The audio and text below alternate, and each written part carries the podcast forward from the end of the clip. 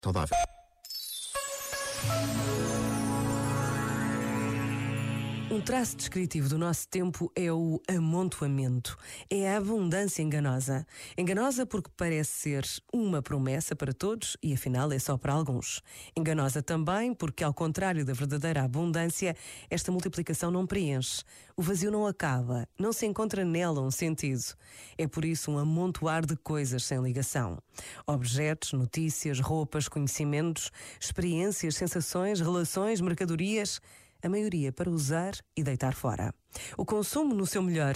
Vivemos muitas vezes por debaixo desse amontoado de coisas, presos ao seu ritmo e ao seu tempo de validade. E sem percebermos, perdemos a liberdade e tornamos-nos e transformamos os outros à imagem desse amontoado de objetos, funcionais e descartáveis. Mas o que nos torna únicos e humanos é esse mistério e sentido que nenhum amontoamento pode dar. Este momento está disponível em podcast no site e na app da RGF.